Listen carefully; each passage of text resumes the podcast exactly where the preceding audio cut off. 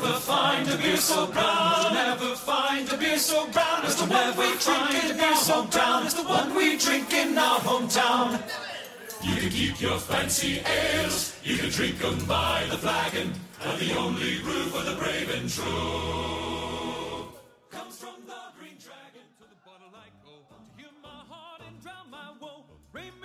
Olá pessoal, aqui é o Gabriel Vaz. E eu sou o professor Augusto e esse é o Litera Eterna, o podcast do Instituto Maiútica. Hoje a gente vai estar falando sobre os Senhores da Fantasia, nomes como George MacDonald, Tolkien, C.S. Lewis e, é claro, Chesterton. Então, peguem os chás, o cafezinho e se acomodem aí. A gente não tem como falar sobre fantasia, literatura fantástica sem mencionar George MacDonald.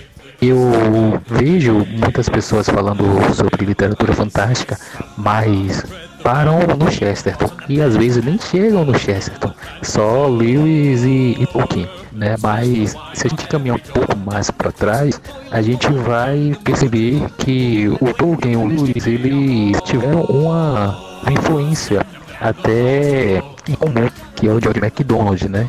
O escritor de Fantásticos. E aí, me fala um pouco dele aí, você que conhece mais do que eu, vai falando sobre ele aqui, é sobre a vida dele. E também a gente vai falar dos outros, né? Com, no decorrer da nossa conversa, da nossa caminhada aqui, a gente vai tratando deles. Me conta aí a sua, a sua experiência com a leitura de Fantásticos.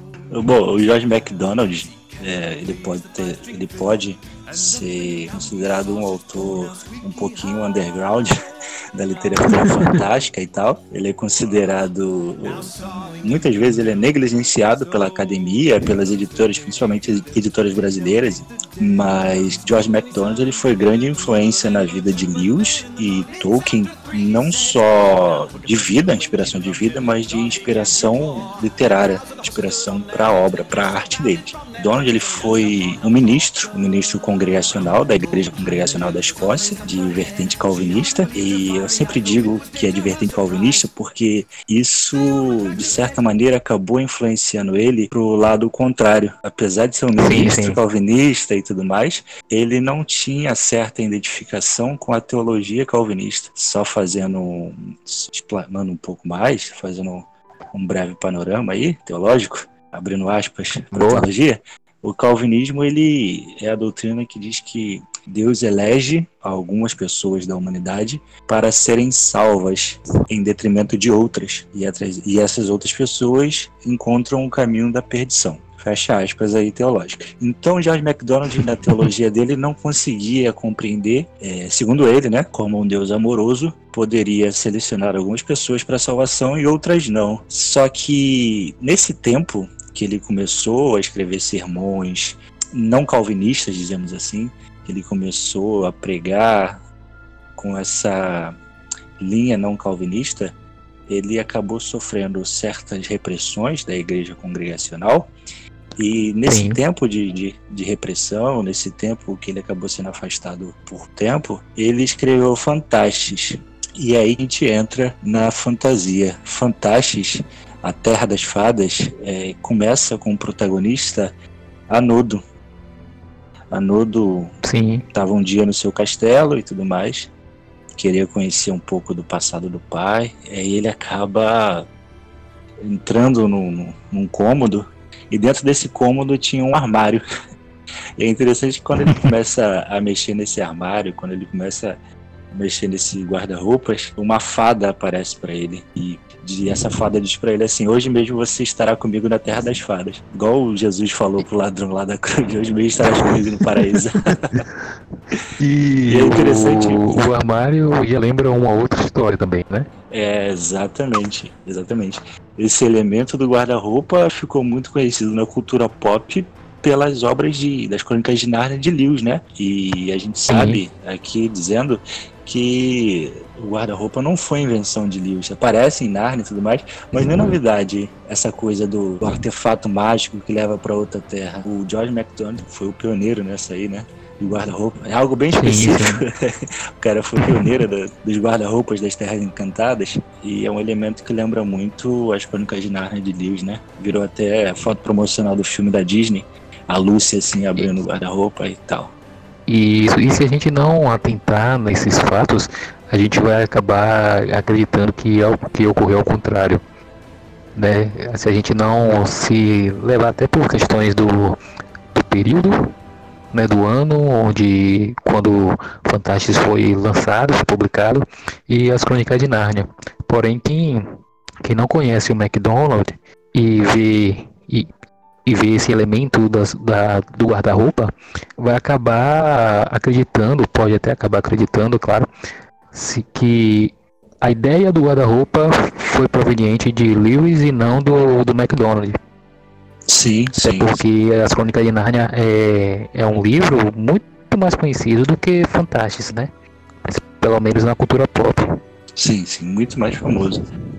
E é interessante também, cara, que Lewis, quando ele se refere a MacDonald, ele leu a obra de MacDonald quando ele ainda era considerado por ele mesmo ateu, né? Antes Sim, da sim. conversão dele ao cristianismo, Lewis diz que MacDonald, através de Fantastes, batizou a mente dele de uma forma fantástica e o que ele mais tarde vai dizer lá no, no Surpreendido pela Alegria, que, que é a autobiografia dele, que antes dele receber o cristianismo como doutrina de vida, ele havia sido batizado pela, pela fantasia, pela história fantástica de George MacDonald. Não, só, só um adendo aqui, porque tu falou do Surpreendido pela Alegria, eu tinha esse livro e eu me arrependo até hoje de ter dado de presente, cara. Eu fui convidado por um amigo secreto de última hora e era amigo secreto de livros. E tinha sido mais recente que eu tinha comprado. Eu falei, caramba, se for presente tem que dar algo bonitinho, né? Aí eu peguei Tá esse novo, livro do né? Lewis, cara, eu fiquei, meu Deus, eu dei lá, mas eu, eu recebi um livro aqui também, que eu nem lembro qual foi, mas eu recebi um livro bonito, né? Enfim, foi uma troca tanto justa, mas até hoje me arrependo, cara. E aí não comprei outro exemplar ainda. Surpreendido, Surpreendido pela pelo amigo secreto. Surpreendido pela tristeza. É, E é importante ressaltar essa parte porque mostra a importância do conto de fadas na formação do imaginário, na formação de um imaginário fantástico, porque você vê, Lewis ele era um ateu naturalista, não havia espaço para fadas, não havia espaço para um mundo mágico, para um mundo além do que você estava vendo, para além do material. sim, Então, quando a mente naturalista, a mente materialista, ela entra em contato com a fantasia, cria-se um senso de maravilhamento, né? Em inglês existe até um termo para isso, que é o sense of wonder, é um senso de maravilhamento. Então, quando Lewis recebeu o, o Evangelho, naquela conversa, aquela famosa conversa que ele teve com Tolkien sobre os mitos e lendas, ele já estava mais receptivo a ouvir por exemplo, que um homem há dois mil anos atrás, naquela parte da, da Palestina, andou sobre as águas, que um homem há dois mil anos atrás curava cegos, que um homem há dois mil anos atrás eh, ressuscitava mortos. Não equiparando sim. fantasia com o discurso religioso, mas a pessoa fica mais aberta para esse tipo Tem uma de receptividade discurso. melhor, né? Exatamente, muito maior. Diga. uma outra conversa aqui. É, vou seguir um pouco mais adiante, mas eu volto para esse ponto. Mas era só uma questão de, de lembrete que quando eu comecei a ler O Senhor dos Anéis, isso há muito tempo atrás, é, eu já era cristão e tal, mas eu comecei a ler, tava lendo a Sociedade do Anel, e aí um cara, ele chegou pra mim e falou, cara, eu, não leio isso, eu fiquei perguntando por quê. E ele já tava tão muito dentro da Terra-média, muito, sabe, Uhum. é, conquistado por aquilo ali. E aí, Sim. o cara falou, não, eu perguntei por que ele, não, isso aí vai fazer as pessoas, os jovens desviarem, isso aí é coisa do diabo. Eu fiquei, mano. E é porque muita gente não tem esse quê de, de percepção, não tem essa percepção de que como o Lewis teve. Porque é, Sim, é muito sim. mais fácil, muito mais fácil eu, apesar de Jesus ser um fato histórico, Cristo ser alguém que viveu aqui, mas é muito mais fácil eu aconteceu comigo esse batizado, esse batismo pela fantasia, para eu, Sim. eu entender que coisas miraculosas podem acontecer, né? Pra, e eu tô chegando a Sim. acreditar que Cristo andou sobre as águas na Palestina, lá muito, muito tempo atrás, sabe? Claro. É, chega a dar uma, uma, uma facilidade maior para você ter esse entendimento. É, você cria um senso de empatia. Você cria no coração do, do, do homem um desejo por algo maior, por algo além. Tolkien diz que ele não é o criador, ele é subcriador, visto que Deus Sim. já é o criador. Então ele subcria impulsos da fantasia, esses impulsos para algo para além do que a gente pode ver, aí com todo o perdão do termo de oficina G3 ali, para além do que os olhos podem ver, você cria no coração do homem que tem contato com a fantasia um impulso do que nada mais é do que aquele desejo pela Nova Jerusalém, o desejo Isso. pelo paraíso, o desejo da, do, do mundo perfeito, aquilo que Jesus disse que estaria preparando para gente. Então a fantasia Exato. ela nada mais é, é do que isso. São fragmentos, se, eu, se é que eu posso dizer assim, são fragmentos de algo muito maior. O desejo que eu tenho quando eu li o Ar de Nárnia nos meus contos, aquelas descrições da Cala România, e tudo mais, de cair para véu, toda a descrição da Terra-média, do, da Elfos e tudo mais, do condado, principalmente o condado, aquela vida dos hobbits e tal, de dois cafés da manhã. Queria, cara, queria. Tudo isso nada mais é do que o desejo da pela eternidade, né, que os teólogos vão chamar desejo a eternitatum, que é aquela coisa que Salomão diz lá em Eclesiastes 3:11, se eu não me engano e Deus colocou a eternidade no coração do homem e este não pode compreendê-la. Eu acho que a fantasia, a literatura fantástica, ela é um instrumento muito poderoso para você criar esses impulsos, esse senso de maravilhamento. É, você falou sobre a questão da, da literatura. E aí, com a fantasia, a gente percebe que, que Deus gosta tanto da literatura, até porque criou o, o mundo, né? através do Logos. O Logos estava participando ali. O Logos, que é o verbo, que é a palavra, e toda a palavra devem a linguagem e tudo mais. E eu acredito que a literatura, ela, digo, a boa literatura, bom lembrar, a boa literatura, ela te faz querer alcançar o transcendente. E a boa literatura fantástica te ensina isso. E tem, tem, tem outras literaturas fantásticas que nem vale, não vale a pena comentar. E aí, eu acredito que o, o batismo que o Lewis teve deve ter sido isso aí, aquela vontade de estar em algum lugar. Porque aqui, aqui, aqui não é o lugar que ele pertence. Tem algo a mais, tem algo muito mais além. Tem algo para além das, das paredes do cárcere, né? Parafraseando a conversa dele com Tolkien. Além das suas lentes, além do que os olhos podem ver. A oficina de três paga nós. Hein? um Deus que cria uma aurora boreal, por exemplo, um Deus que cria um pavão, um Deus que cria aquela visão do deserto do Atacama no céu, é um Deus que está preocupado com a beleza, é um Deus que está preocupado com o fantástico, sabe? A sim, gente não sim. precisa, a gente não precisa de necessariamente saber que Cristo ressuscita mortos, saber que Cristo andou sobre as águas, saber que Cristo ascendeu aos céus para entender que o fantástico é, pode habitar também na, nas coisas naturais, assim, digamos assim, não só naquilo que é miraculoso. A própria criação já é um milagre por si só, porque um Deus que cria o mundo e o universo através da palavra, da ordem sentido do caos, isso por si só já é um milagre. Exatamente. Então, então a literatura fantástica, essas subcriações, é isso valendo do, do termo de Tolkien, ela nada mais são do que impulsos de criaturas que almejam pelo seu criador. A nossa igreja brasileira, a gente tem uma concepção de ser muito rápido para demonizar as coisas, às vezes só porque uma obra retrata o mal, não quer dizer que a obra seja má padre Paulo Ricardo até fala um pouco sim, disso, sim. né?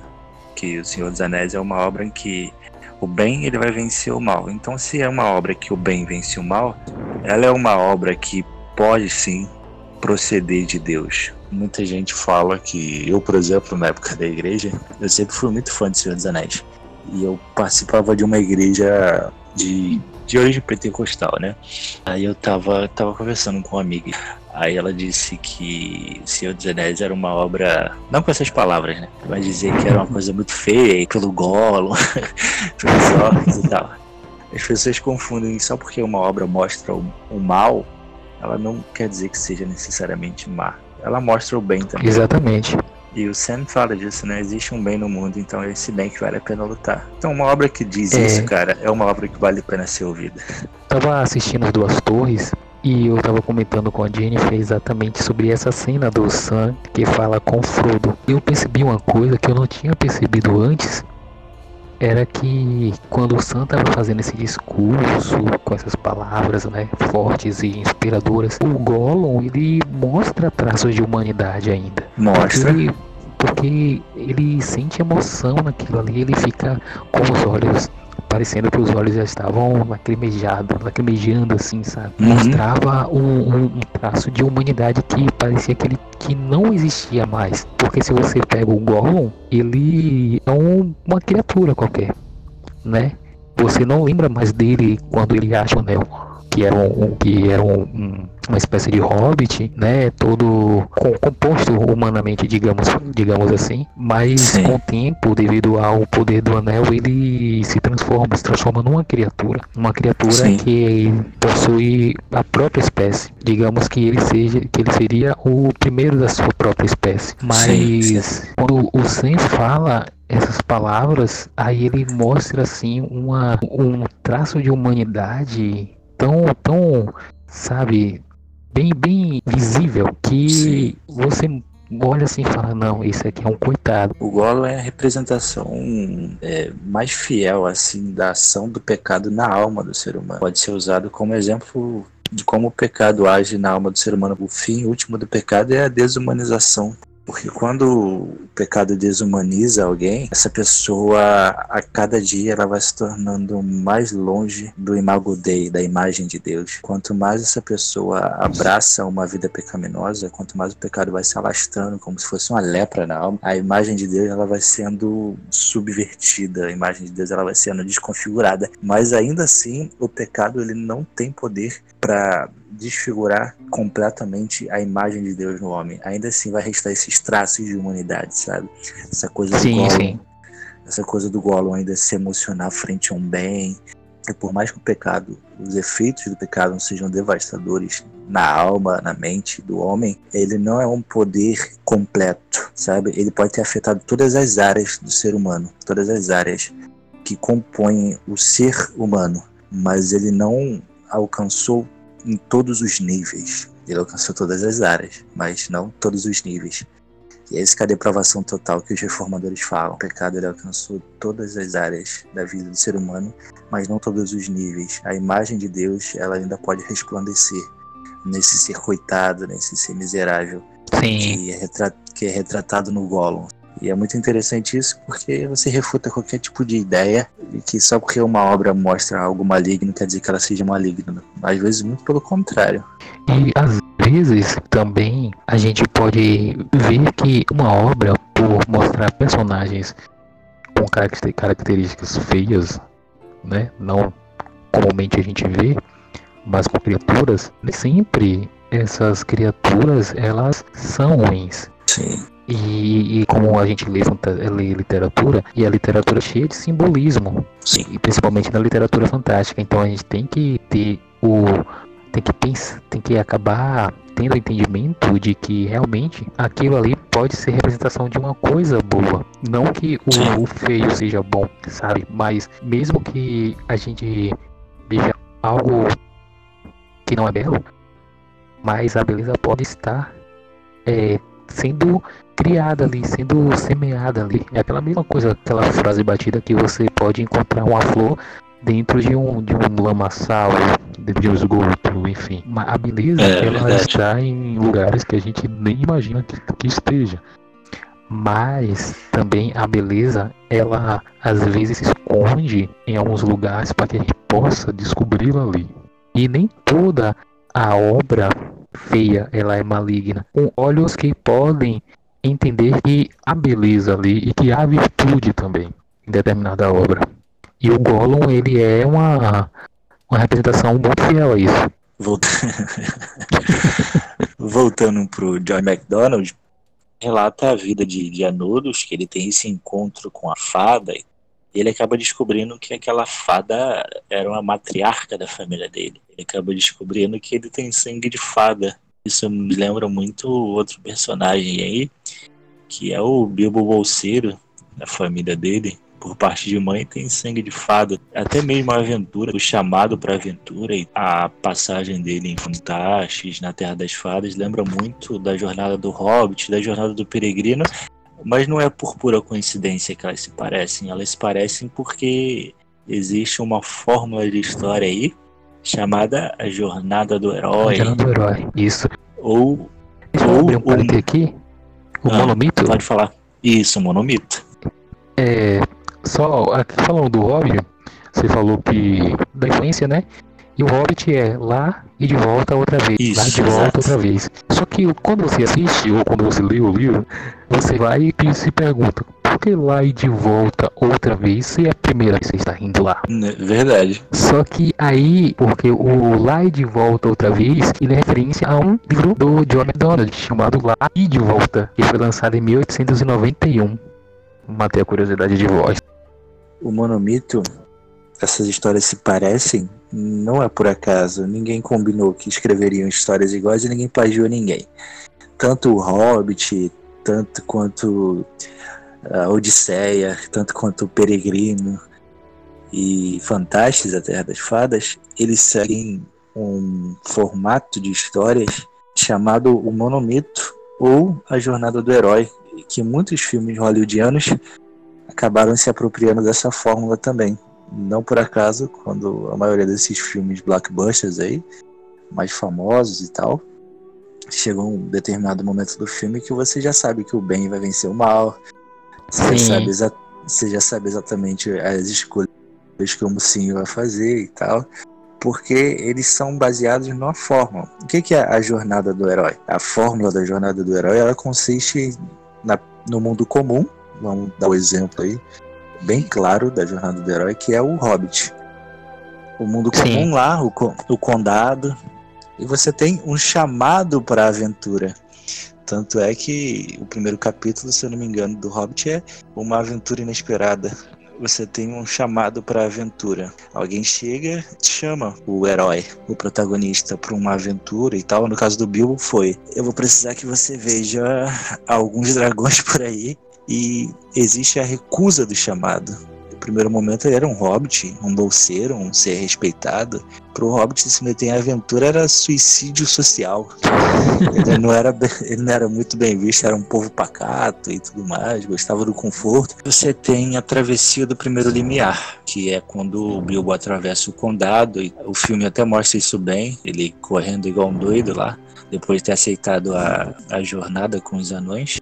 E um outro exemplo de outro hobbit também muito interessante é do Sam. Ele vai acompanhar o Frodo na jornada e tal. Ele hesita assim em sair do condado. Ele diz pro Frodo: Se eu der mais um passo agora, eu, eu nunca estive tão longe de casa como vou estar agora. E é Sim. muito interessante isso porque demonstra bem claro essa travessia do limiar, né? O primeiro limiar, a saída do condado. Aí tem. E- E aquilo ali foi um, um.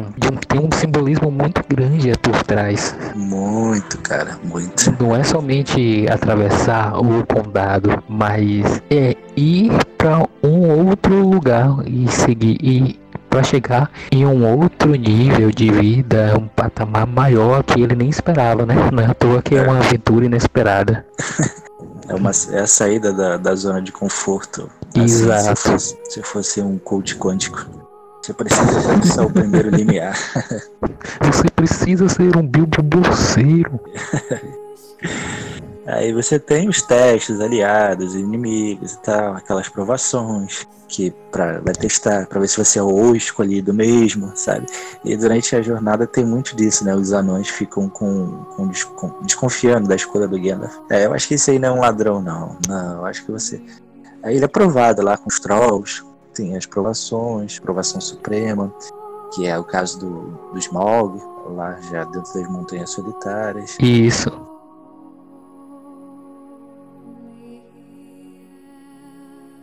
Então, um outro cara que foi muito muito influenciado pelo George MacDonald foi Chesterton, que ele até escreveu um artigo sobre essa influência na vida dele no site do próprio McDonald's. E o Chesterton ele elogiou muito os livros do, do.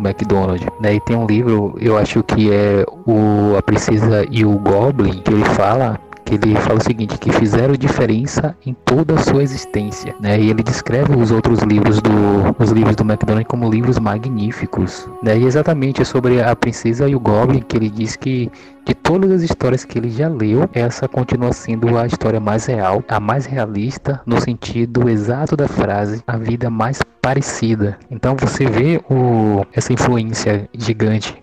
E não é à toa que ele foi grande, o, George McDonald foi grande influenciador, porque apesar das questões religiosas distintas, né?